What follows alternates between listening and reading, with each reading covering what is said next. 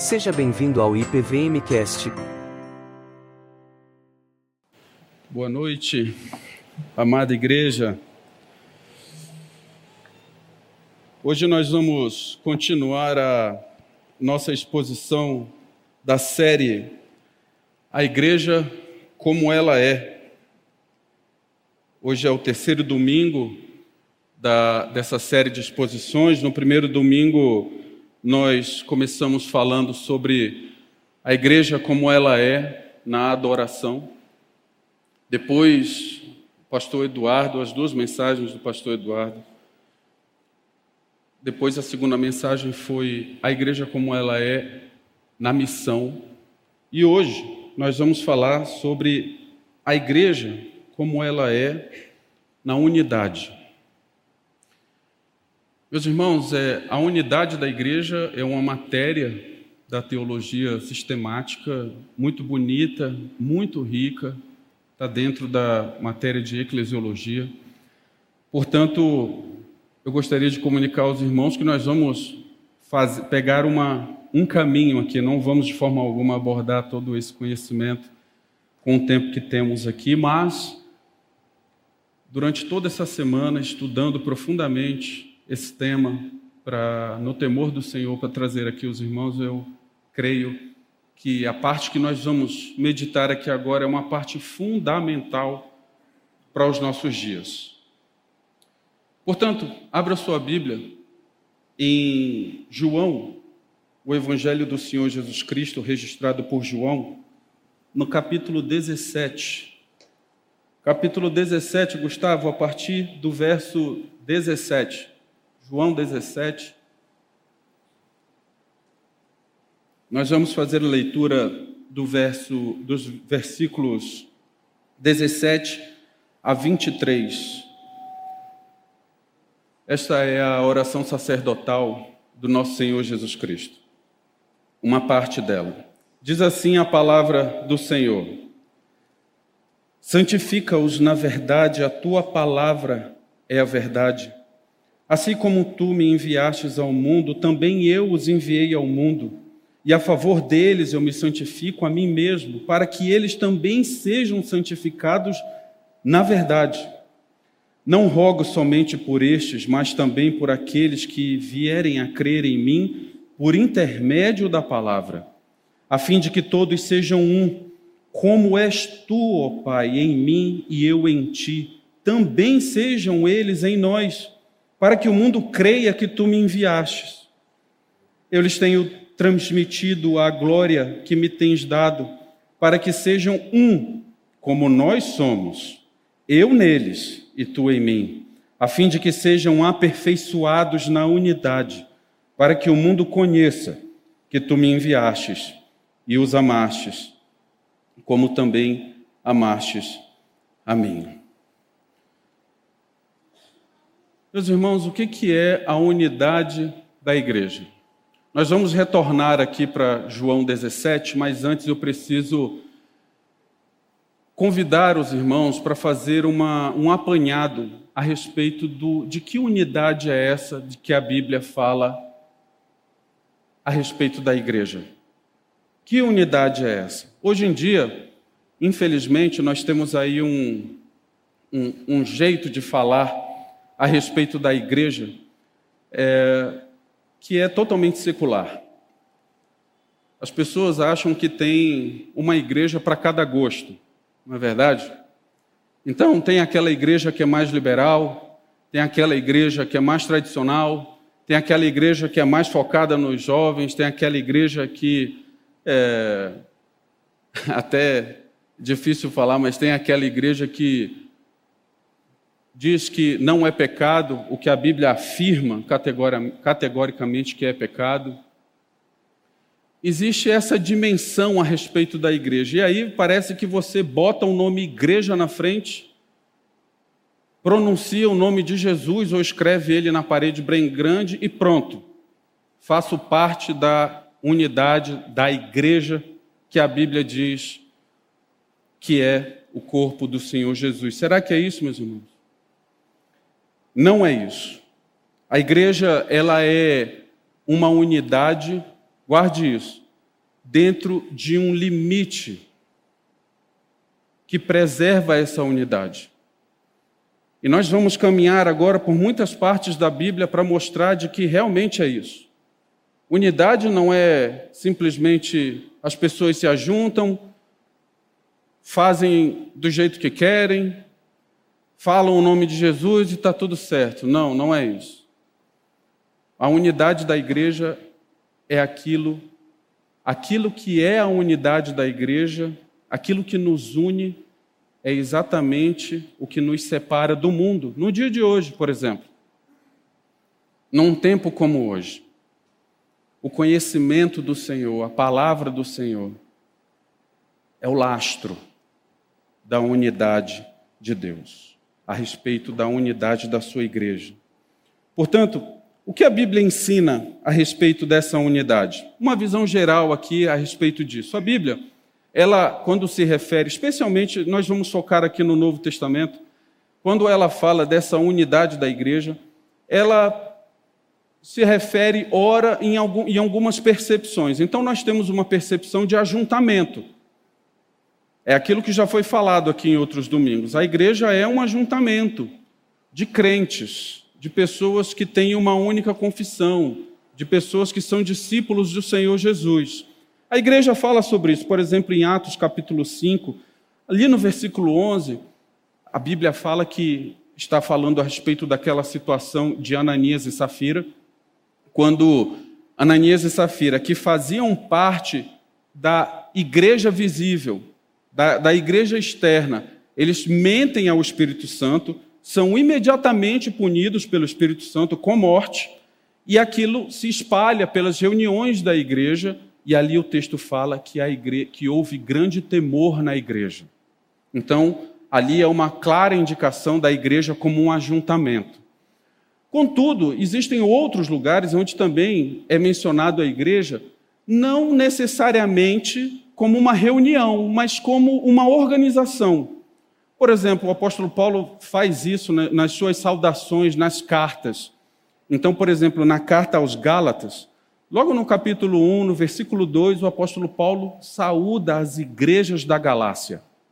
Então, obviamente, poderia haver ou não reunião, mas ele está se referindo a uma organização, um caráter externo, praticamente. Depois também nós temos em 1 Coríntios, no capítulo 16, versículo 19, o apóstolo Paulo está falando sobre as igrejas da Ásia, de uma região muito maior. Nós temos também a indicação na Bíblia sobre um aglomerado de igrejas domésticas que marcam uma cidade.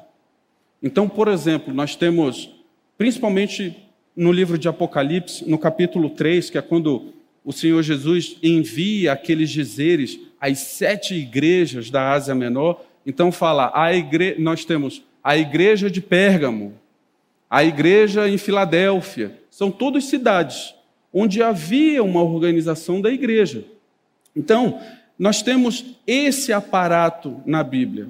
Nós, te... nós vemos que a Bíblia fala a respeito de, da igreja como um ajuntamento, isso é prioritário, mas também a igreja fala como a igreja como uma organização, num caráter mais externo. Mas aqui é um ponto importante para nós nos aprofundarmos aqui na mensagem de hoje. O caráter interno do que é ser igreja, ele é superior ao caráter externo.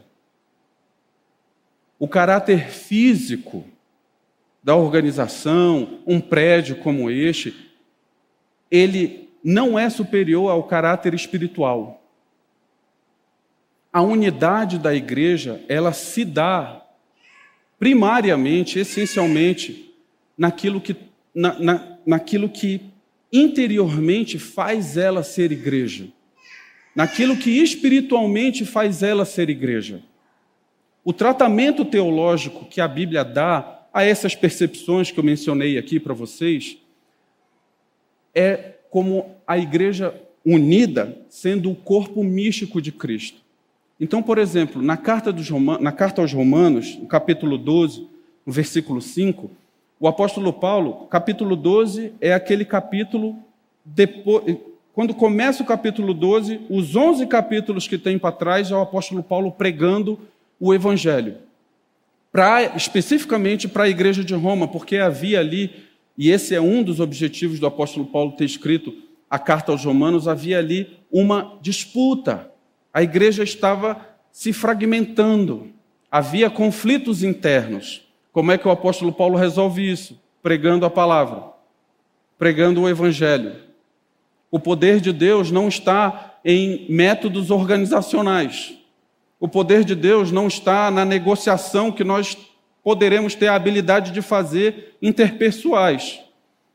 O poder de Deus para unir a igreja está na pregação da palavra, na exposição do evangelho. O apóstolo Paulo, evidentemente, sabia disso, passa 11 capítulos pregando o Evangelho, no capítulo 12, no versículo 5, ele lembra a igreja, ele diz o seguinte: olha, nós somos muitos, nós somos muitos, mas somos um só. E ali ele coloca o argumento interior e espiritual de que nós somos um só, conquanto sejamos muitos. Haviam ali na igreja em Roma judeus, gentios, imagine, era a capital do império. Todos passavam por ali. E o apóstolo Paulo lembra: com quantos somos muitos, somos um só corpo. Depois, a igreja de Corinto, na primeira carta, e essa é uma passagem clássica para falar a respeito dessa unidade espiritual interna do corpo de Cristo, no capítulo 12, versículo 12 até o 28, novamente o apóstolo Paulo está, como o pastor Eduardo comentou aqui, está tratando de muitos problemas ali naquela igreja, e ali ele lembra mais uma vez: olha, nós somos muitos membros, vocês têm dons variados, mas nós somos um corpo. Um braço não funciona sem a orelha, um olho não funciona sem a perna. Nós somos muitos membros, mas nós somos um único corpo. Portanto, essas percepções bíblicas, elas marcam uma realidade, um fato. A igreja é sim percebida, às vezes, exterior, exteriormente, numa denominação, em igrejas como a nossa, Igreja Presbiteriana de Vila Mariana, ok, mas a unidade da igreja, ela é percebida interiormente, espiritualmente, e o lastro disso é o conhecimento a respeito de uma pessoa, Jesus, de quem ele é, do que ele fez e o que ele exige da sua igreja. Não existe unidade sem isso. Podemos ter denominação, placa, é, o prédio construído, o local de culto, pessoas, tudo. Mas o lastro da unidade conforme o ensino bíblico, é a sã doutrina. É a sã doutrina. Portanto, nós podemos nos aprofundar agora e fazer a seguinte pergunta: O que mantém essa igreja unida? Nós já falamos, uma pessoa, Jesus Cristo. Na carta aos Efésios, no capítulo 1, no versículo 22, o apóstolo Paulo revela que Deus Pai deu a igreja para Jesus. Deu a igreja para ele e encerrou todas as coisas debaixo dos pés do Senhor Jesus. Só que é este Jesus Cristo revelado na palavra, e aqui é um alerta. Não é suficiente dizer Jesus Cristo para cá, Jesus Cristo para lá. Sabe qual é a estratégia desse nosso mundo pós-moderno? Veja, a pós-modernidade, ela tem três, três pilares.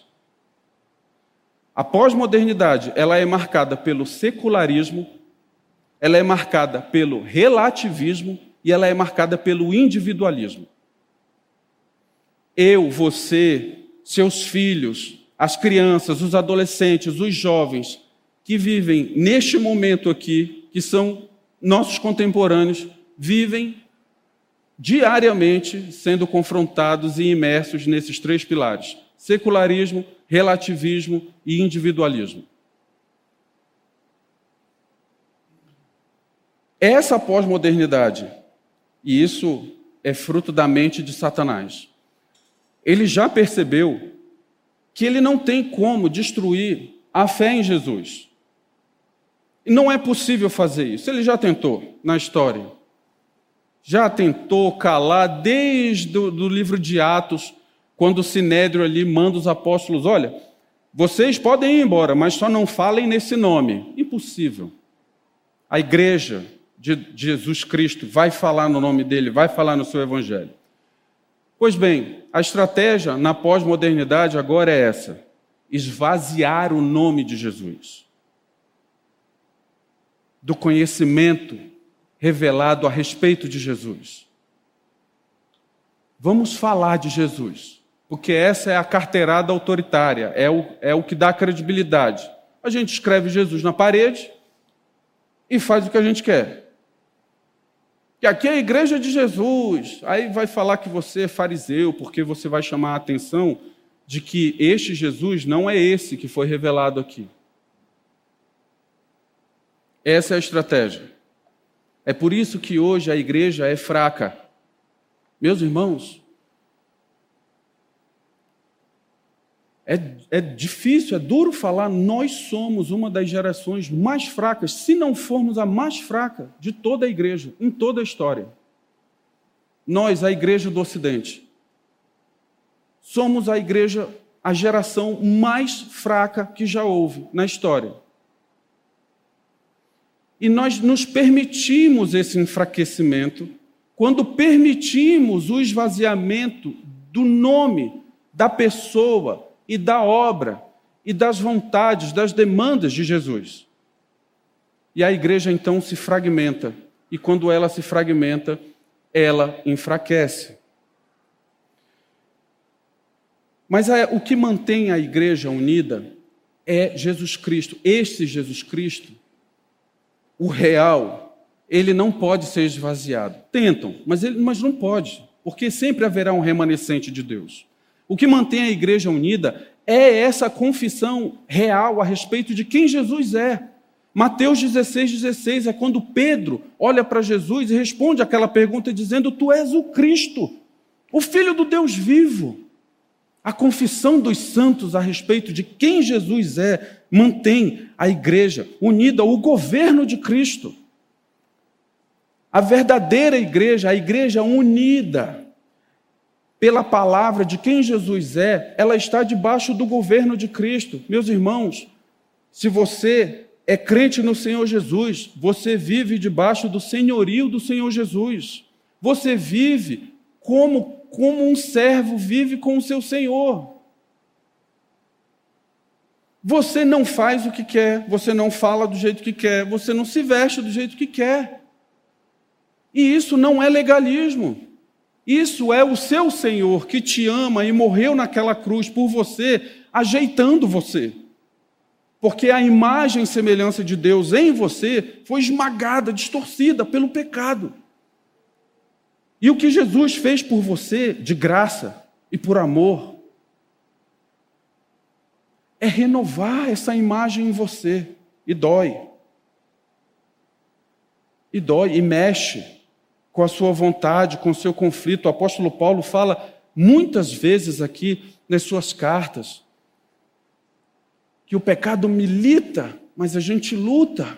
Ele fala até: eu esmurro o meu corpo a luta. O bem que eu quero fazer não consigo, mas o mal que eu não quero eu faço.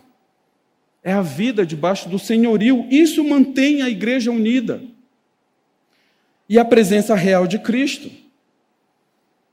Em Mateus, capítulo 28, no verso 20, o Senhor Jesus diz: Eu estarei convosco todos os dias, até a consumação dos séculos a presença real do Senhor Jesus na pessoa do seu espírito mantém a igreja unida. E qual é o resultado dessa unidade promovida pelo Senhor? Qual é o resultado? Porque vocês já viram, o Senhor Jesus e todas as coisas concernentes a Ele, que nós acabamos de ver, é o que mantém a igreja unida. Nós seguimos esse caminho podemos atrapalhar esse caminho, mas não vamos conseguir atrapalhar o Senhor Jesus. A igreja vai permanecer unida, porque Ele é quem garante a unidade da igreja. Louvado seja o Senhor Jesus por isso. Mas qual é o fruto disso? E escute, existe esse fruto. Existe esse fruto. Jesus tem os seus frutos da sua obra. Quais são esses frutos? Obviamente, uma igreja, um povo comprometido e voltado para o Senhor. A igreja unida, a unidade da igreja, produz esse fruto para o Senhor Jesus. Isso não é algo que vai acontecer, que os pregadores têm que ficar aqui dizendo, pelo amor de Deus, façam isso, porque Jesus precisa desse fruto. Escutem, Jesus tem isso. Jesus tem um povo voltado para Ele e comprometido com Ele.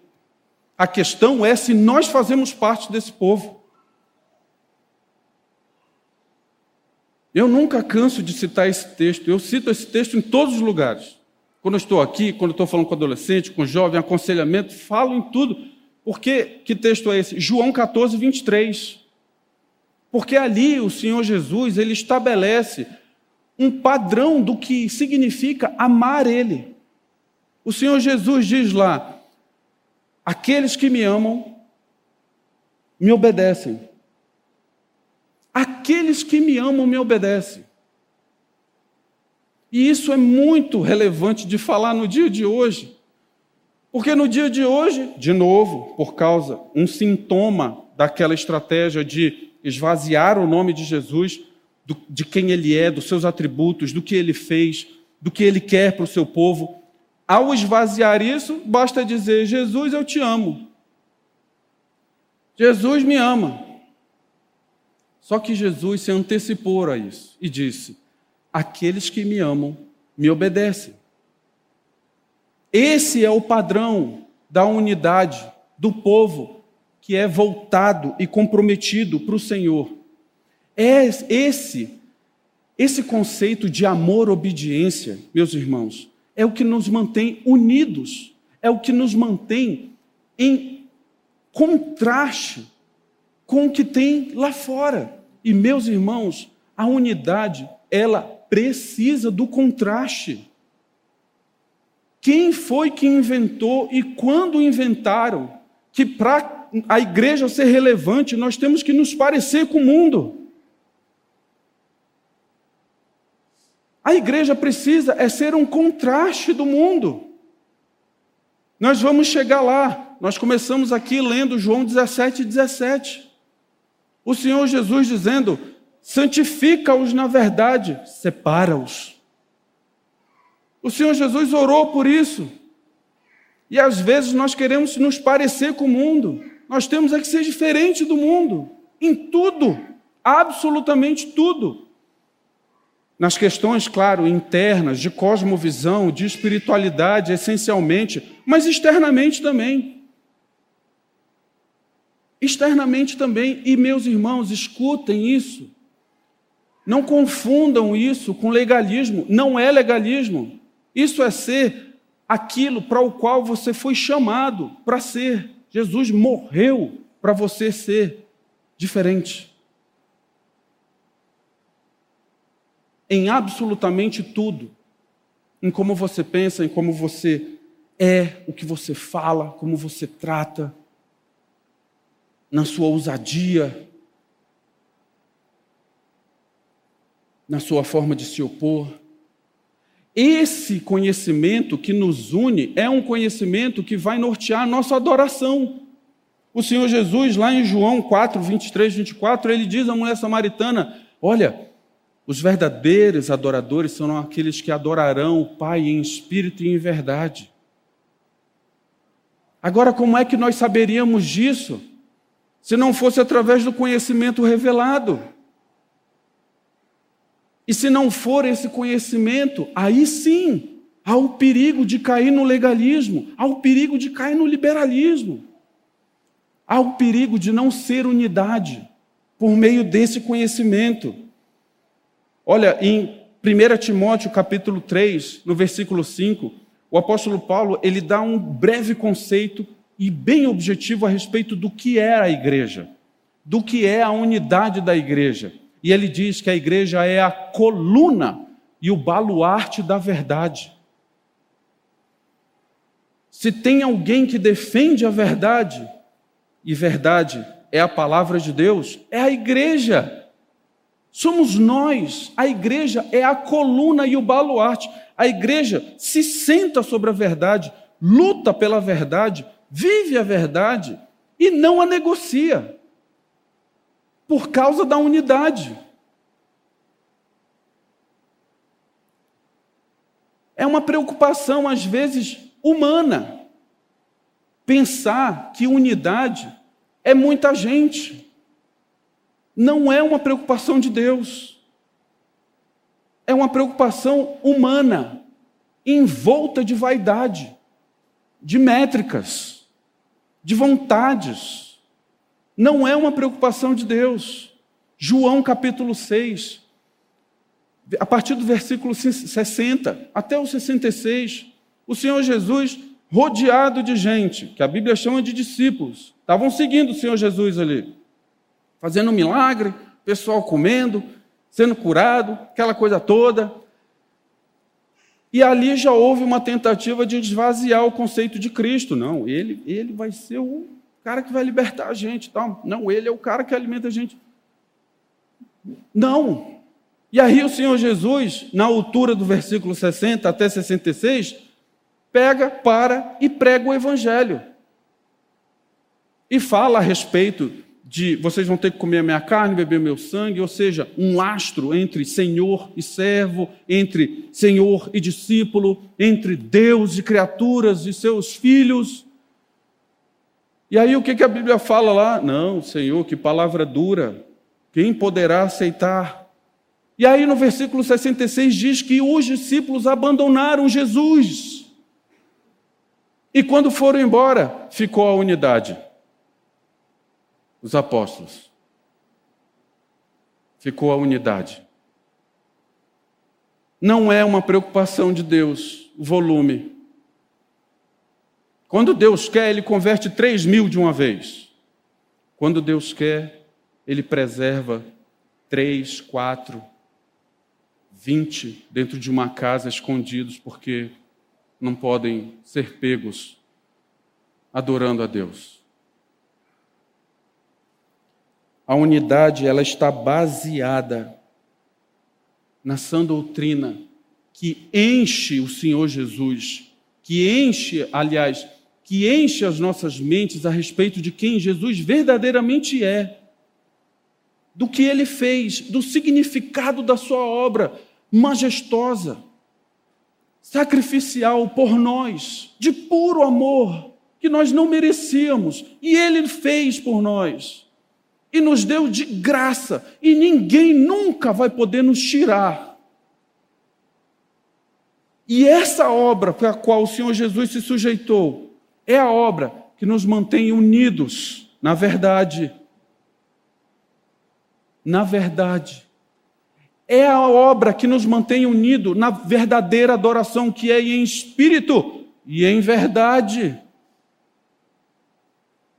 que faz a gente ter a confissão correta, que nos dá ousadia para fazer a missão. De novo, Mateus 28, o Senhor Jesus fala: agora toda autoridade me foi dada, eu governo, vão e cumpram a missão. Preguem o evangelho, plantem igrejas, ensinem as pessoas a serem meus discípulos, batizem eles. Façam isso aqui em Samaria, até os confins da terra. Isso é unidade que nós só podemos conhecer e ter acesso por meio do conhecimento da verdade. Não é eu acho, não é boa vontade, não é emoção, ah, estou sentindo isso, eu tenho boa vontade para aquilo. Meus irmãos, a igreja está se perdendo nessas coisas. Veja, não estou dizendo que não é legal ter boa vontade, que nós não podemos sentir, não é isso. Mas é que nós substituímos as coisas. Por querer muito fazer uma coisa sem conhecimento, e, portanto, fazer errado, e, portanto, fazer como o mundo poderia fazer, porque o mundo não tem o conhecimento, ou às vezes por ter muita emoção naquilo. E aí as emoções, como Jeremias já nos ensinou, o coração do homem é enganoso. E sem o conhecimento da verdade, você vai ver diversas coisas que são contrárias àquele Cristo, a este Cristo revelado pelas Escrituras. Essa unidade, baseada na sã doutrina, a igreja é indestrutível. A igreja é indestrutível, porque ela está unida, ela é uma unidade nesta verdade. Nesta verdade. É por isso que nós temos irmãos em, em vários países do mundo. Já foi falado aqui muitas vezes, e graças a Deus por isso, são mais de 360 milhões de cristãos hoje no mundo que são perseguidos, mas que são um povo só, que têm a mesma confissão, que têm o mesmo conhecimento a respeito de quem Jesus é, do que ele fez, do que ele exige deles, e eles não negociam. Perdem suas famílias, seus filhos, suas casas, por causa desta unidade. E neles, e por causa do Senhor Jesus, neles, a igreja é indestrutível. E ela não será destruída não será destruída, meus irmãos. A igreja estará aqui quando o Senhor Jesus voltar. A igreja estará aqui, baseada nestas verdades aqui. Contudo, ela não pode ser destruída, mas ela pode ser atacada. E como já falei, ela é atacada na doutrina. A igreja é atacada na doutrina. E é lá que o perigo acontece. É lá que a falta de amor de Jesus, veja como isso é maravilhoso das Escrituras. O mesmo versículo, o mesmo capítulo, João 14, 23, que o Senhor Jesus diz: Os que me amam são os que me obedecem. No versículo seguinte, 20, no 20, 24, ele diz: Os que não me amam não me obedecem. Não obedecer Jesus é não amá-lo. Não obedecer Jesus é não amá-lo. E não amá-lo é não ter envolvimento por, com ele. Veja isso, gente, isso é sério. Isso mostra o que é a igreja. Isso mostra, isso significa tudo para nós, como um corpo de Cristo, mas como cristãos individuais, que queremos fazer parte, que fazemos parte dessa unidade. Isso é tão sério, gente, que o apóstolo Paulo, próximo da sua morte, próximo do seu martírio, o último escrito do apóstolo Paulo foi a segunda carta a Timóteo. O apóstolo Paulo já era velho, já estava mastigado pelas perseguições. Como ele mesmo diz, o corpo dele testemunhava o seu amor por Cristo. Ele já havia passado por tudo e ele sabia que estava chegando a hora dele ser oferecido como mártir da igreja. O apóstolo Paulo está preso em Marmetina, uma das piores prisões que o Império Romano já teve, em Roma uma prisão subterrânea, úmida. E é de lá que esse homem, já completamente consciente da sua missão, experimentado, sabendo a visão da igreja, sabendo e inspirado pelo Espírito Santo, ele faz um alerta ao jovem pastor e filho na fé dele, Timóteo. No capítulo 4, ele diz o seguinte: Timóteo, um grande mal está vindo para cima da igreja e virá para a igreja. E este mal é a apostasia. Irmãos, a igreja ela se enfraquece de dentro para fora. Nós somos bons em aguentar porrada de fora para dentro. A gente aguenta, a gente se fecha todo mundo junto aqui, não, que é isso, não sei o quê. Mas o problema é que esse enfraquecimento ele vem de dentro para fora. E lá o apóstolo Paulo estava falando. Essa apostasia que virá são crentes, discípulos, entre aspas, que estão no seio da igreja, nessa unidade visível, eles vão odiar a sã doutrina. É o que o apóstolo Paulo está dizendo lá. Eles vão odiar a sã doutrina e eles vão ter ranço daqueles que pregarem a sã doutrina. Eles vão odiar aqueles que pregarem a sã doutrina. E tem mais. Esses aí, eles vão amontoar para si pregadores, falsos pregadores, que falem de acordo com, os, com o seu querer. Falem o que eles querem ouvir. O apóstolo Paulo está alertando Timóteo: Timóteo, vai acontecer isso, cuidado. Qual é a solução que o apóstolo Paulo diz que Timóteo tem que ter para agir contra isso? Ele diz: pregue a palavra. Ensine a palavra. Pregue a palavra. Não faça isso ou aquilo ou aquilo outro. É, não. Pregue a palavra. A palavra é o antídoto contra a divisão. A palavra é o que preserva a pureza da igreja. A palavra é o que traz os eleitos de Deus à igreja. É a palavra. Nós temos aqui na IPVM um ministério muito especial, o Ministério de Boas-Vindas. Gente, que coisa legal isso. Poxa, receber bem as pessoas, fazê-las se sentirem acolhidas, porque muitas pessoas vêm aqui na igreja, não são de São Paulo, não tem. Isso é super importante, gente. Isso é super importante. Mas se for só isso, nós vamos nos enfraquecer, porque essas coisas as pessoas não podem escolher ficar aqui na IPVM por causa do acolhimento. Elas precisam escolher ficar aqui na IPVM porque aqui neste púlpito a palavra é exposta, pregada e elas são edificadas. E como ovelhas do Senhor, elas ouvem a voz do Senhor, porque Jesus disse: As minhas ovelhas conhecem a minha voz e elas virão. O Espírito trará os eleitos de Deus à igreja de Deus. E é essa unidade que permanecerá. Todas as vezes que a igreja foi atacada dessa forma, adivinhe só qual foi a reação contra a divisão, contra a tentativa de enfraquecimento?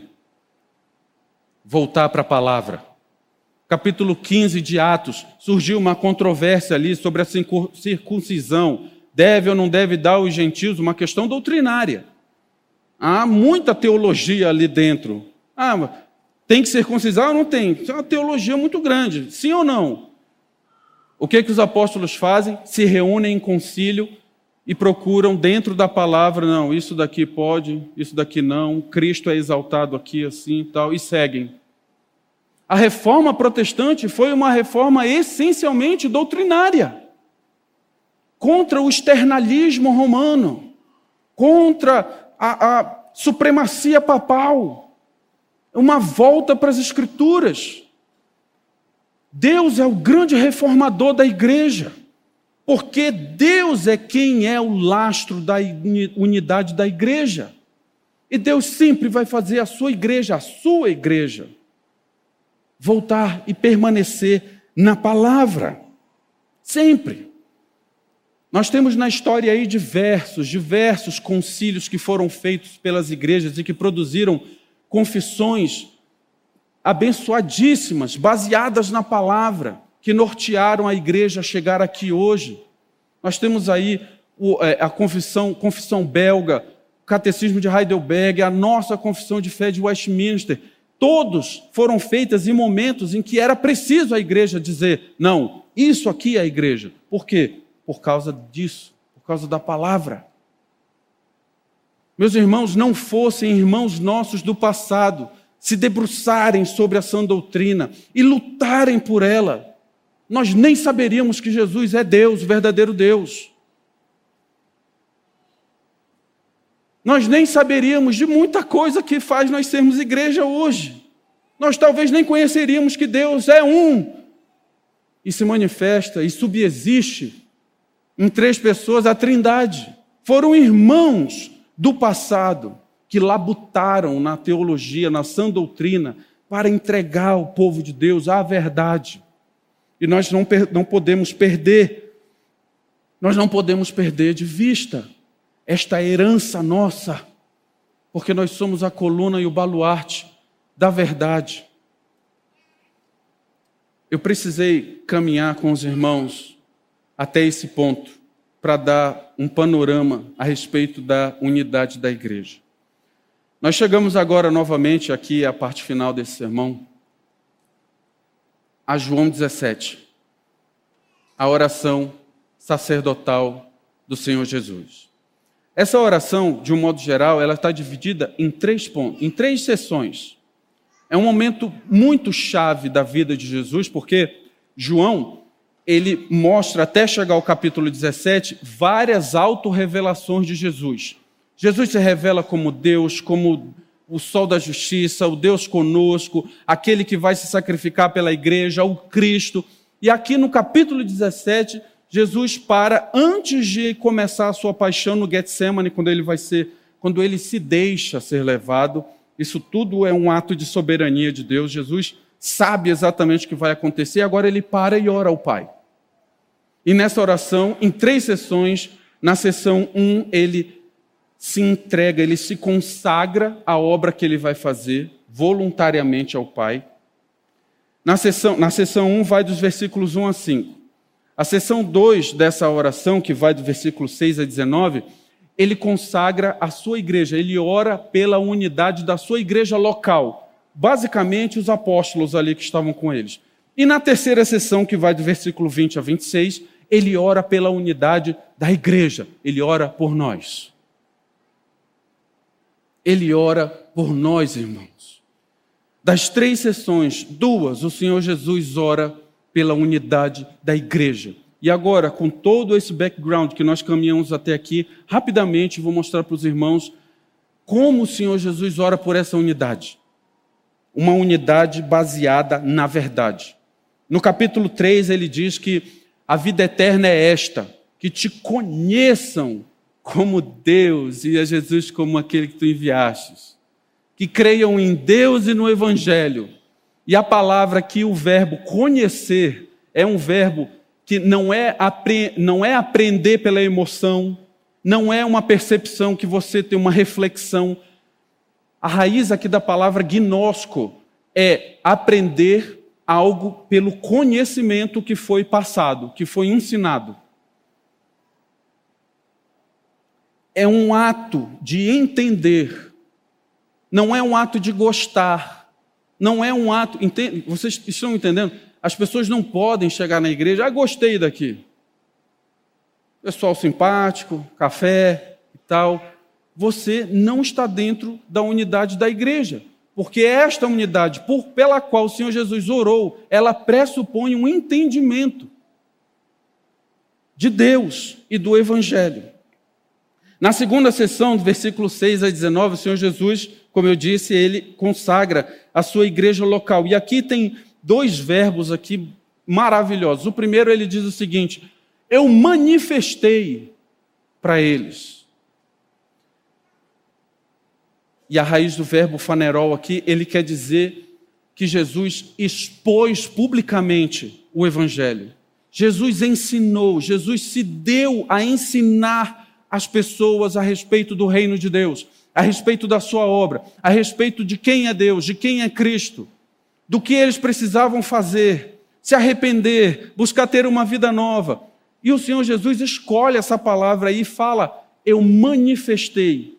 A tradução exata é: Eu preguei publicamente para eles. Onde isso aconteceu, Arquimedes? Sermão do monte, pregação em sinagogas, em debates teológicos ensinamentos individuais, mesmo quando o Senhor Jesus fazia grandes milagres, ele estava ali ensinando, porque afinal de contas, nós sabemos curar, multiplicar, tudo teologia, tudo cumprimento de profecias do passado, era ensino. E aí, depois, no versículo 6, ele diz o seguinte: Eu manifestei, eu preguei publicamente, e eles guardaram a tua palavra. Veja a avaliação do Senhor Jesus. Ele diz: Eles têm guardado a tua palavra. O Senhor Jesus está dizendo que ele ensinou e os discípulos aprenderam. Eles guardaram a palavra, o tempo verbal aqui é o perfeito, que no grego, koine, quer dizer que aquilo que foi entendido no passado, o efeito daquilo prossegue. Tem efeito constante que vai para além daquele momento no passado. Os discípulos guardaram a palavra, o que significa literalmente que eles preservam, eles perseveram, eles preservam a palavra e perseveram na obediência do que eles ensinaram, do que foi ensinado a eles. Gente, isso é o Senhor Jesus orando pela unidade da sua igreja. Nós não podemos nos afastar disso e nem podemos confundir graça com aquilo que temos que fazer. Não, Deus nos ama de graça, então vou seguir aqui, posso ir errando e tal. Vocês percebem? O Senhor Jesus cuidou para que, ao mesmo tempo que ele salvou um povo pela sua graça, e sustenta esse povo pela sua graça. Pela sua graça, ele faz com que esse povo caminhe na estrada que ele preparou. E isso é um amor obediente, isso é a expressão de amor a Deus. E o Senhor Jesus orou por isso. Nos versículos 7 e 8, tem vários verbos ali que falam neste sentido também, de ensinar pelo a intelectualidade daquilo que foi ensinado e aquilo que foi recebido por confiança. Ah, eu entendi. Entendi que Jesus é o Cristo, que Deus é santo, eu sou pecador, Jesus agora é meu Senhor, porque Ele me comprou pelo sangue dele, então agora minha vida é dedicada a Ele. E eu vou caminhar com Ele para glorificá-lo. Eu não quero mais viver para mim, eu quero viver para Ele. As pessoas entenderam isso. E Jesus ora por isso, e a avaliação de Jesus na oração sacerdotal é essa. Falou, pai, eu ensinei, eles entenderam. E aí no versículo 7 e 8 tem: eles reconheceram, eles receberam, eles conheceram, eles creram, ou seja, eles confiaram, eu tenho transmitido a tua palavra, que é aqui uma, uma um, literalmente assim, Jesus, o que Jesus está dando, eu tenho dado generosamente a eles a tua palavra. E generosamente aqui tem dois sentidos.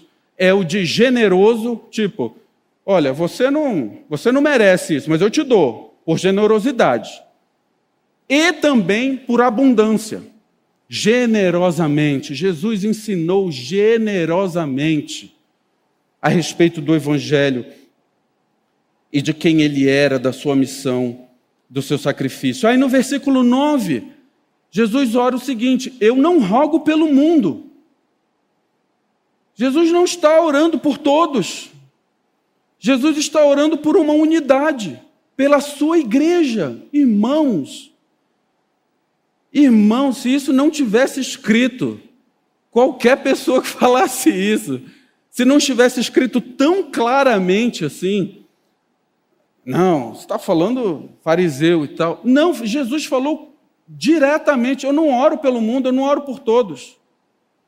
Eu estou orando por aqueles que ouviram, entenderam e guardaram. Pela igreja. Num primeiro momento, local, apóstolos. Num segundo momento, todos nós. E todos que crerão no nome do Senhor Jesus com esta base do conhecer e entender. Eu conheço, entendo, reconheço, obedeço, louvo e adoro. Essa é a vida da igreja una, do discípulo. E aí então no versículo 17 o Senhor Jesus ele ora, como eu já havia adiantado, para que nós nos separemos do mundo. Santifica-os na tua palavra. A tua palavra é a verdade. Cria um contraste neles por meio da tua palavra o que eles creem, como eles falam, como eles se comportam, que seja diferente, santifica-os, separa-os na tua palavra. Meus irmãos, você quer saber como é que você atrai pessoas para Cristo? Seja diferente delas. Seja diferente delas. Tenha um bom testemunho. Agora escute, quando eu digo seja diferente delas, eu não estou falando para você ser um cara insuportável, sabe? Uma, uma mulher insuportável, gente amarga. Não, isso afasta as pessoas. Jesus não era assim para você ser gracioso, misericordioso e não abrir mão da verdade. Sou contra o aborto. Não gosto de carnaval. Casamento é homem e mulher. Por quê? Não, porque eu creio na palavra. Sou crente. Tenho um Senhor Jesus. Você tem vergonha de dizer isso?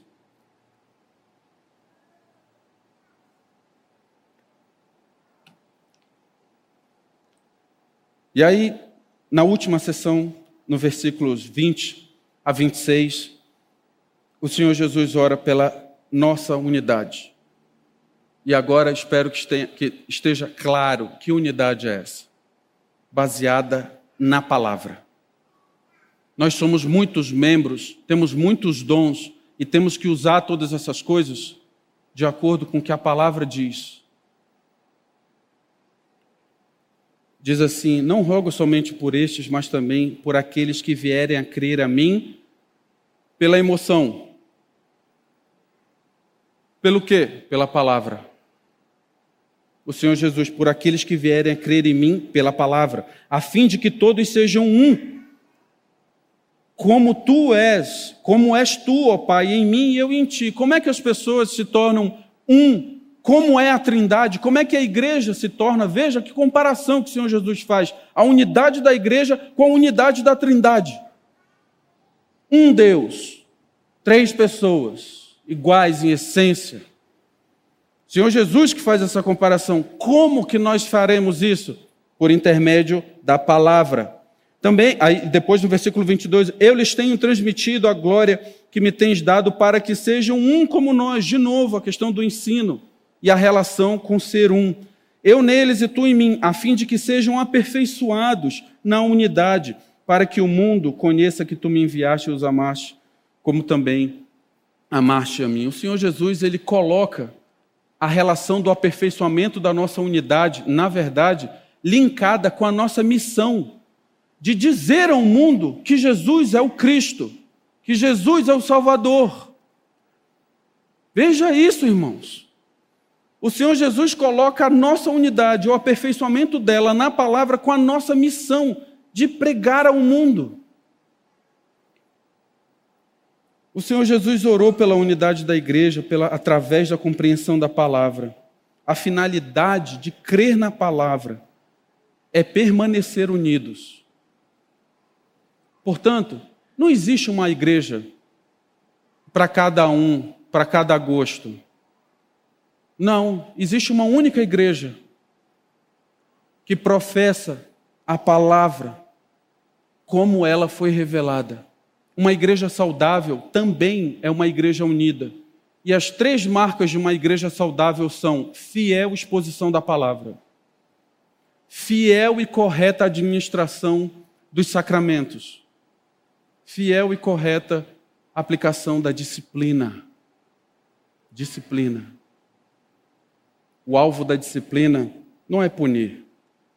O alvo da disciplina é restaurar e manter pura a igreja e afastar o pecado. A união trinitária que o Senhor Jesus coloca aqui, ela é o fundamento da união da igreja. E esse fundamento ele está baseado em conhecimento, amor e missão. E se você quer saber que conhecimento é esse, é o da palavra.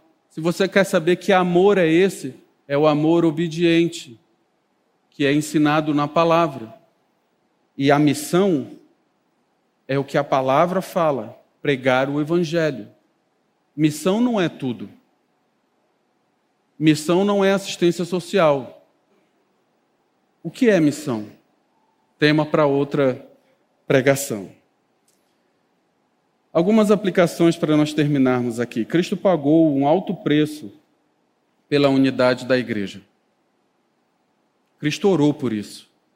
Ele se consagra ao Pai pelo sacrifício que ele iria fazer voluntariamente. E ele vincula esse momento com a unidade da sua igreja na palavra. Meus irmãos, que nós tenhamos o temor necessário para preservar, para dar conta, sabe, com tudo que nós temos, com a oração que o Senhor Jesus fez por nós. Nós temos que saber que nós seremos odiados por isso. Seremos odiados por isso. O Senhor Jesus cita isso na sua oração sacerdotal o mundo vai nos odiar por preservar a sã doutrina. A unidade traz força moral e espiritual. A unidade, ela é o amor obediente. A unidade, ela é a convicção na verdade bíblica, é a santidade no testemunho, é a ousadia na missão.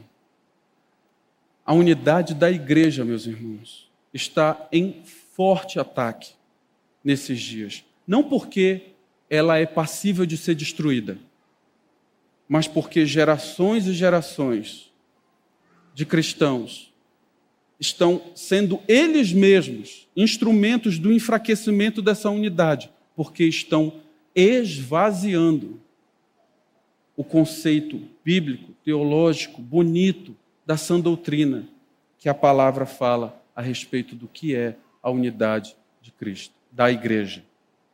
E eu espero que nessa noite tenha ficado um pouquinho mais claro para você o que é a unidade bíblica da igreja. Que Deus nos abençoe.